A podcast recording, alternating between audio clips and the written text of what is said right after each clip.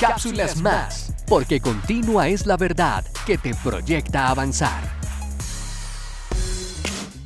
Primera los Corintios 6:12. Todo me está permitido, pero no todo es para mi bien. Todo me está permitido, pero no dejaré que nada me domine.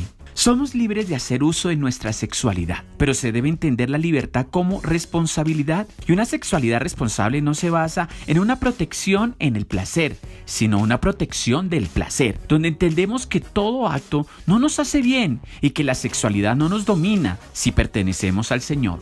La mejor protección, más que anticonceptiva y antienfermedad, es antidestructiva, porque en quien pertenece al Señor no es dominado por la sugerencia del placer que destruye al ser. ¿Cómo proteges tu sexualidad? Bendiciones.